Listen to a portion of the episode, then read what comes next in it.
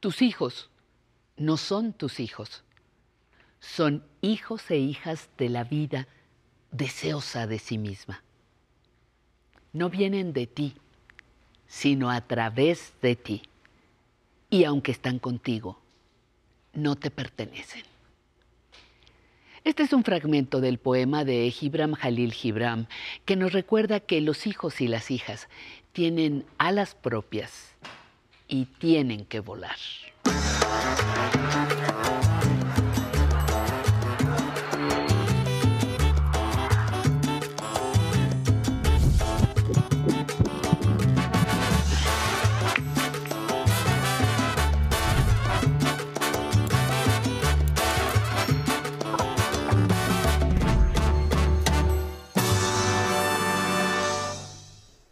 Buenos días, me da mucho gusto saludarlos completamente en vivo desde el 11, como siempre les digo, orgullosamente la emisora del Instituto Politécnico Nacional.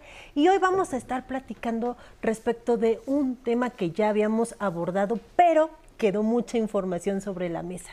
Mi hijo es mayor de edad y sigue viviendo en casa. ¿Qué hacer? Cómo solucionar estos conflictos, qué implicaciones jurídicas tiene. Vamos a seguir comentando respecto de este tema con el experto que nos acompañará el día de hoy. Pero antes, y como ya es costumbre, vámonos con esta cápsula que se ha preparado para todos y todas ustedes.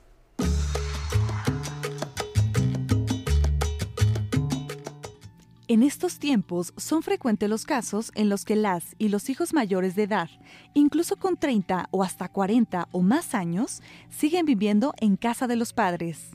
Esto se puede deber a que nunca se hayan ido de casa, a que regresan después de una separación de pareja o a causa del desempleo. Lo cierto es que este esquema representa un reto para la economía y convivencia cotidiana de los padres y madres, generalmente personas adultas mayores. Frente a esta situación, los progenitores se preguntan, ¿cuándo terminan sus obligaciones respecto de las y los hijos? Sobre todo cuando no estudian, no trabajan ni contribuyen con los gastos o trabajo de la casa. En los casos extremos puede darse hasta maltrato hacia los padres y madres, y estos se sienten amenazados, desesperados o con miedo, de tal forma que no se atreven a denunciar la violencia doméstica vivida en su propia casa. En estos casos, es importante recordarles a las personas adultas mayores que existen mecanismos e instancias legales a las que pueden acudir para pedir orientación y asistencia. También es importante recalcar que las y los padres, personas adultas mayores, tienen el derecho a denunciar o retirar cualquier tipo de apoyo a quienes estén provocándoles una vida incómoda. ¿Cuáles son estas alternativas legales? De esto hablaremos hoy en Aprender a Envejecer. Pues ya de regreso aquí en el estudio, hoy nos acompaña el abogado Ángel Osvaldo Rodríguez Fernández. Él es miembro del Ilustre y Nacional Colegio de Abogados de México y catedrático de la Universidad Iberoamericana. Y es el experto que nos va a acompañar el día de hoy para platicar respecto de este tema.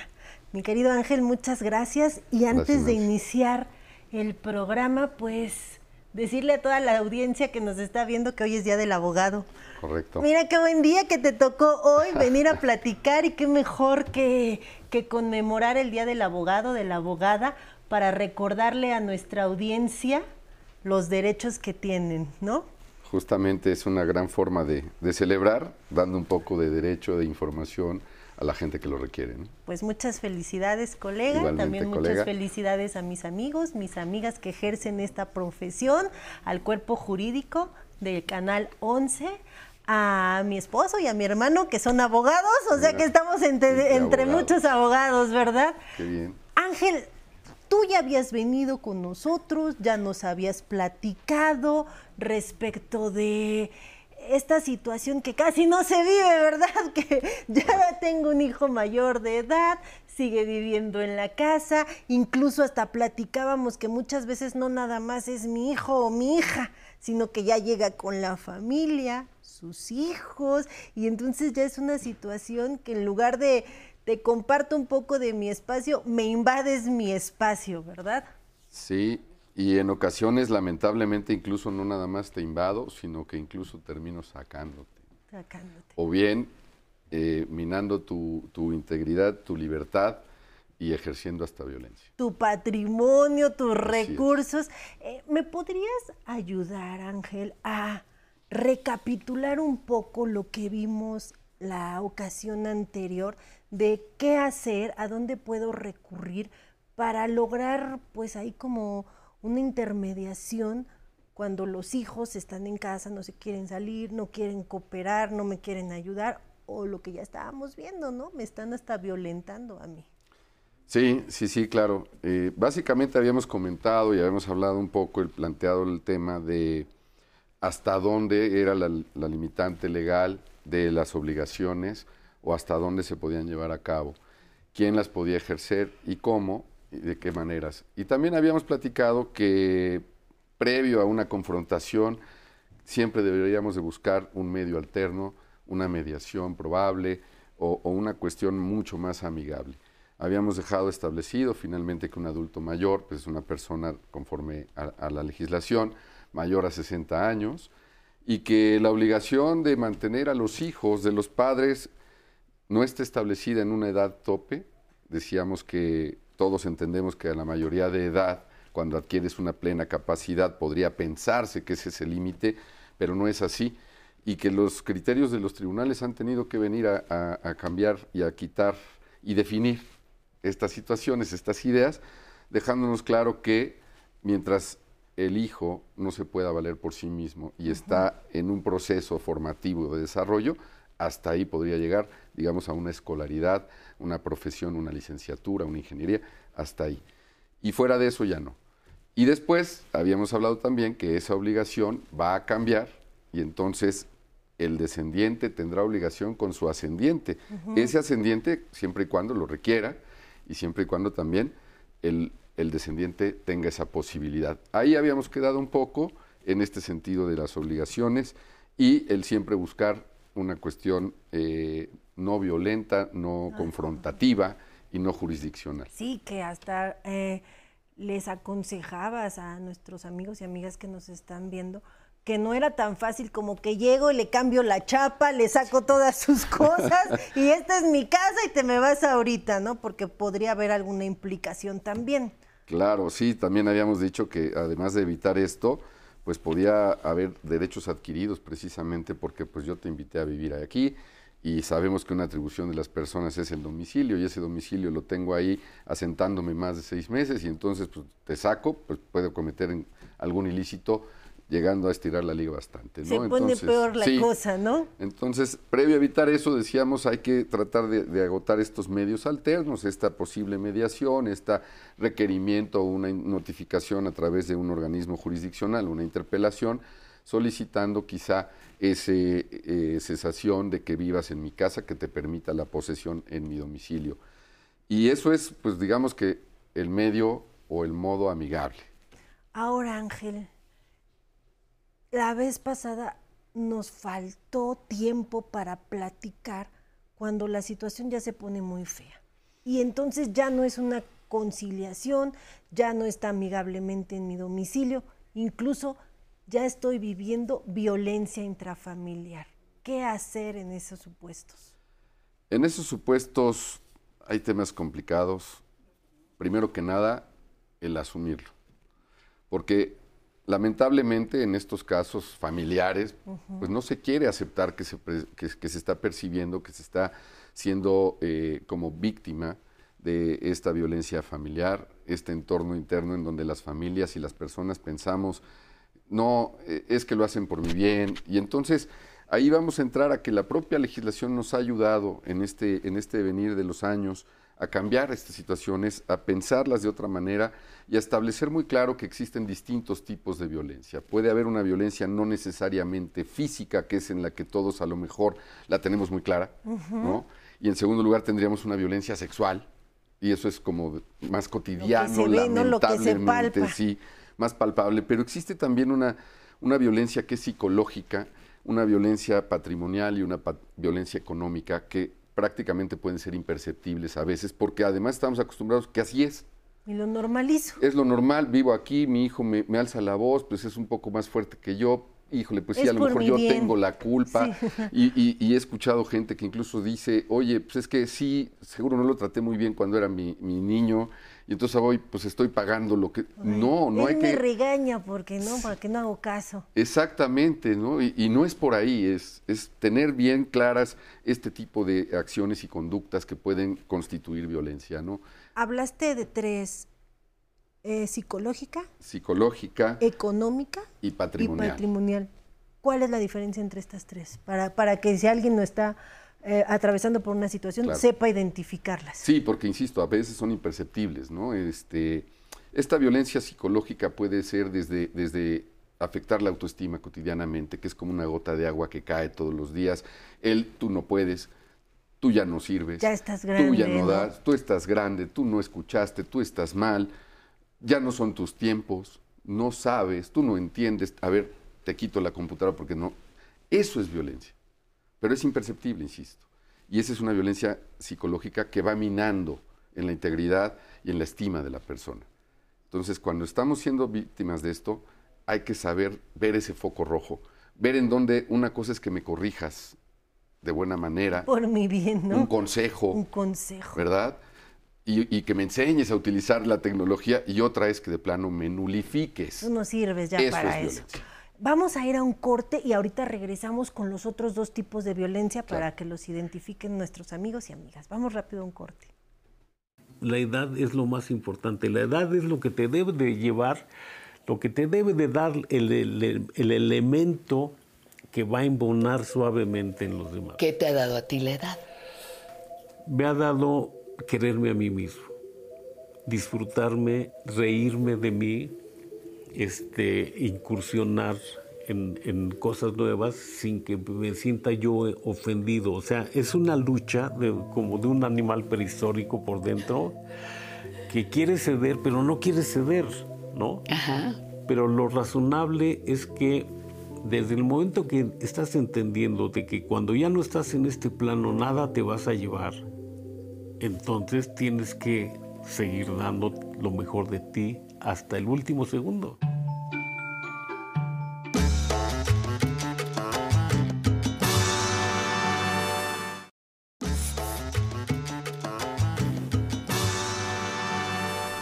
Pues seguimos aquí de regreso con el abogado Ángel Osvaldo Rodríguez Fernández, con quien estamos platicando respecto de mi hijo es mayor de edad y sigue aquí en la casa.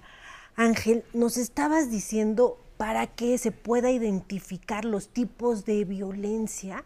Ya hablamos de la psicológica, pero hay otras dos muy importantes que todavía normalizamos más y ni sabemos identificarla, la patrimonial y la económica. Así es. Eh, aquí incluso se pueden llegar hasta confundir entre ellas, ¿no? Y, bueno, pues podríamos determinar el tema en cuanto a la violencia patrimonial, es aquella en la que me afecta a los bienes que conforman, vaya, esta figura del patrimonio, a los valores que pueda yo tener también y los derechos patrimoniales. A veces no tengo quizá el, el, efectivo o no tengo el inmueble, pero tengo derecho a cobrar algo, tengo derecho a que me participen de alguna utilidad. Y eso es parte de la, de la cuestión que puede ser afectada por los familiares. Muchas ocasiones, lamentablemente, se, se, priva a las personas mayores que tienen beneficios de estas instituciones, de, estos programas gubernamentales. La pensión del bienestar, ¿no? Exactamente. La no era la anda ahí usando para comprar sus cosméticos. Exactamente, este, esas jubilaciones, estas pensiones pues son, son este, prescindidos de ellas y, afectados. ¿no? Esa es una violencia que va en función patrimonial. Y la económica, que pudiera ir muy de la mano o ser consecuencia, pues tiene que ver con la supervivencia propiamente, con el subsistir, con el tener recursos para poder satisfacer mis necesidades básicas de vida y que son aquellas que precisamente van involucradas dentro de los alimentos. Los el patrimonio es una cosa, los alimentos son otra. Y justamente afectar en la, cuestión alimenticia es ejercer violencia económica. En esta pensión alimenticia o en este rubro de alimentos tendríamos que volver a recordar que, los alimentos implican no nada más la comida, sino también la vivienda y eh, la, la asistencia médica, y la el vestido. Incluso hasta la recreación. También entra la recreación, son esos cinco grandes rubros los que podrían entrar, cuando son de ascendientes a descendientes entra educación, pero cuando es al revés ya no hay educación, pero es el esparcimiento, la recreación, ese derecho al que también tengo y que me veo privado precisamente por parte de mis descendientes o de mi concubina, concubino, de mi pareja, de, en fin, ¿no? Eh, la Los nietos que ya tengo ahí también viviendo. No, abuelito, yo te manejo tu, tu dinero. ¿Para qué quieres, no? Sacar dinero de tu cuenta. Si ya no lo necesitas, mejor yo te lo manejo y pues en uno de esos manejos se, se, se pierde el, el recurso. Ángel, Claro. ¿me acompañas a ver la pregunta que nos quiere realizar el público? A ver qué, qué nos quieren preguntar el día de hoy. Claro. Mi nombre es Margarita Márquez, mi edad es 65 años. ¿Cuál es la obligación de los hijos cuando están en la casa de los padres? ¿Qué obligaciones tendría un hijo si yo le permito estar viviendo en mi casa? Las obligaciones que tendrían estos hijos para con los padres, que son quienes les permiten vivir en casa, y evidentemente estamos hablando de hijos ya mayores de edad, que ya Sí. se valen por sí solos y que no tienen esa dependencia del ascendiente, pues tienen esta obligación alimenticia justamente. Pero no nada más esta obligación alimenticia que es la que más se ve o la que más se conoce.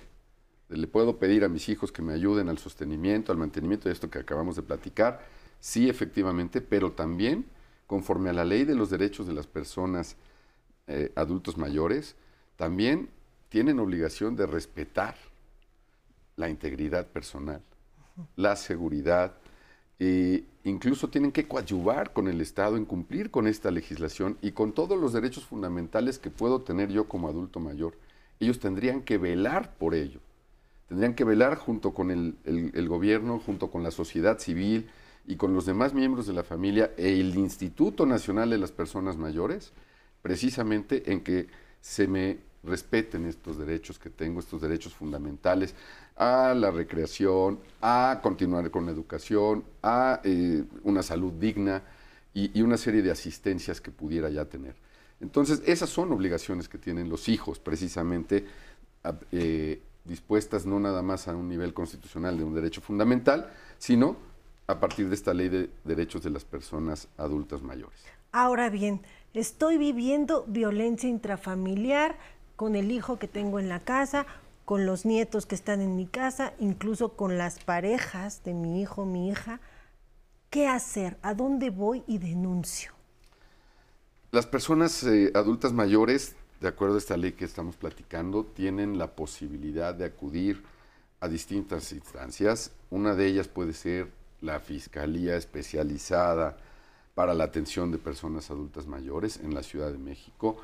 Pero también hablaba yo del Instituto Nacional de las Personas Mayores. Este instituto que ha sido creado precisamente eh, por una legislación específica para atender a estas personas, tiene módulos u oficinas de representación y de atención en la Ciudad de México, en cada alcaldía, y en los estados, en cada uno de los estados tiene estos módulos de atención. Ahí puedo acudir como un adulto mayor, no necesito ir forzosamente con un abogado privado para ejercer alguna acción, aunque lo puedo hacer también, desde luego, ¿no? Pero, pero si no, voy a este instituto y en este instituto tengo la posibilidad de que me van a asistir. Tengo el derecho, inclusive por ley, a recibir asesoría jurídica gratuita.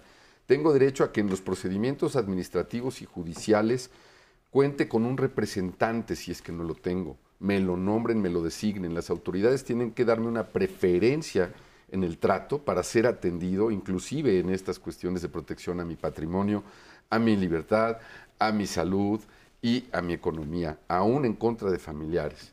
Inclusive tengo derecho a que sea asesorado para hacer una un testamento, perdón, sin ninguna presión y sin ninguna violencia, familiares. justamente en este Instituto Nacional de las Personas Mayores. Insisto, con módulos por todo el país para poder atender estas, estas cuestiones. No está tan fácil si yo tengo un agresor en mi casa porque la autoridad puede establecer medidas precautorias.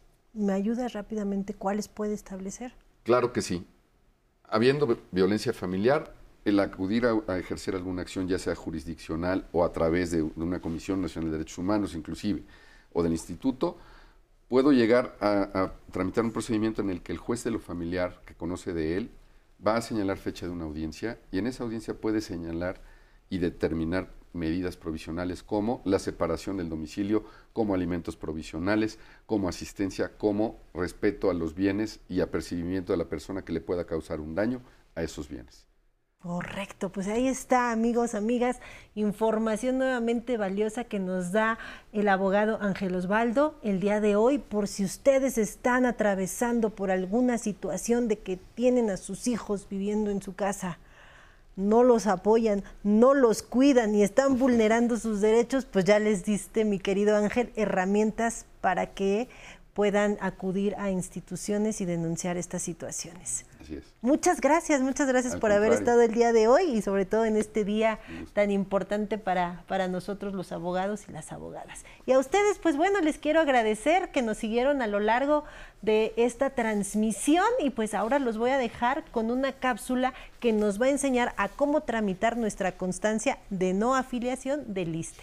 Yo los veo la próxima semana y un gusto haber estado con todos y todas ustedes.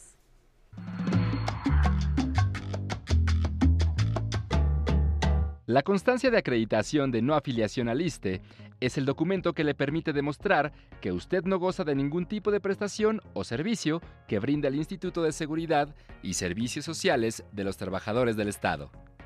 Esta certificación la puede tramitar si desea comprobar que se encuentra inactivo dentro del sistema o para realizar alguna aclaración en caso de que exista una confusión por encontrarse con un homónimo, es decir, otra persona con el mismo nombre y apellidos.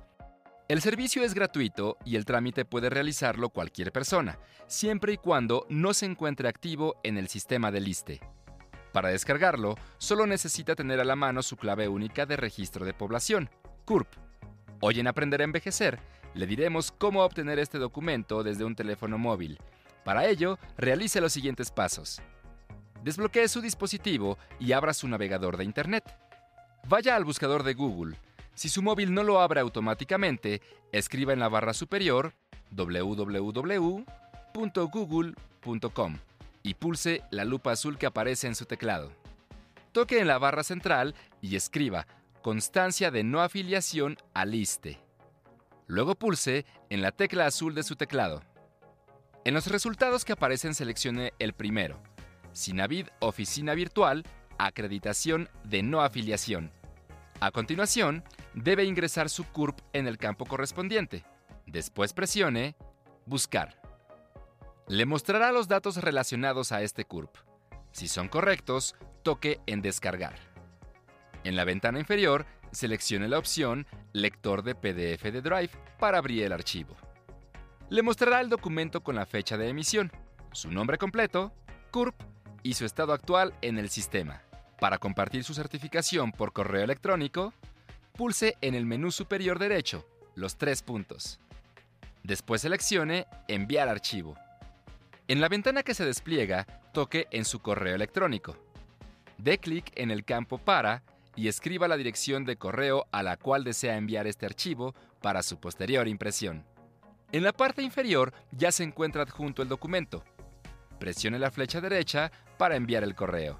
Con estos sencillos pasos, podrá obtener su constancia de acreditación de no afiliación al ISTE en pocos minutos sin salir de casa. Si tiene alguna duda, envíela al correo electrónico tecnología@aprenderenvejecer.tv. Hasta pronto. Es un gusto continuar con ustedes en Aprender a Envejecer desde la señal del 11. Saludamos con cariño a los que se comunican desde Cuautitlán Izcalli, Comalcalco, Tabasco, Coatzacoalcos, Veracruz y Mérida, Yucatán. Y para seguir conociendo sus derechos, los invitamos a que visiten el blog de Aprender a Envejecer. Ahí podrán encontrar datos de las instituciones que se dedican a la protección de las personas adultas mayores. O si lo desean conocer algún tema en especial, puede escribir sus sugerencias al correo público arroba aprenderenvejecer.tv y le daremos atención a su solicitud. Ahora les compartimos algunos mensajes que nos envían, como por ejemplo Irma Nicida, que nos manda saludos desde Perú y nos dice que cumple 55 años. Teo García nos manda saludos desde Zumpango y también cumpleaños. Memo KM nos manda saludos cordiales. Patricia Cortés también nos manda saludos. Ofelia Acevedo nos dice gracias por informar, felicitaciones y muchos éxitos más. Muchas gracias por participar con nosotros y para despedir el programa los dejamos con esta pieza musical, La cumbia del amor, con el grupo Care. Nos vemos mañana. Esto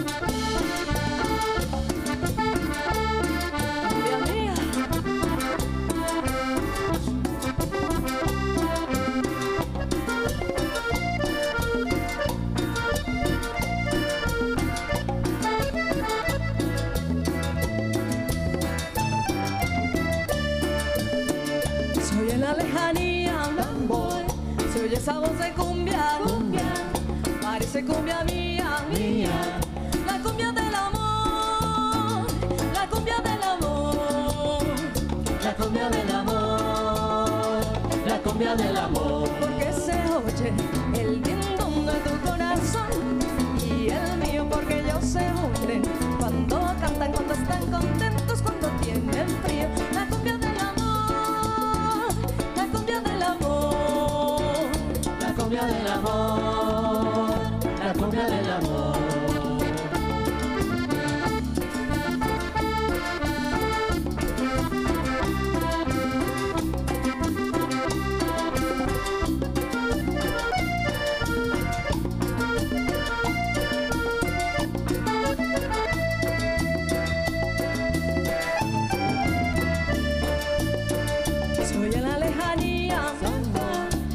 Esa voz de cumbia, parece cumbia mía, mía, la cumbia del amor, la cumbia del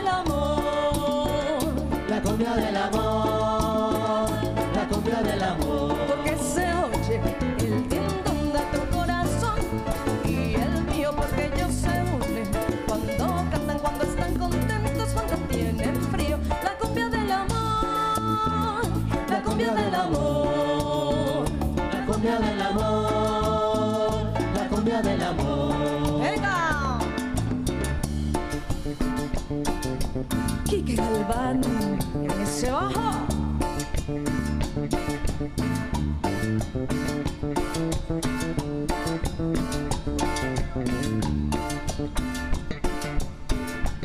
Uva, sabor, porque se oye el dindón de tu corazón y el mío porque ellos se cantan, cuando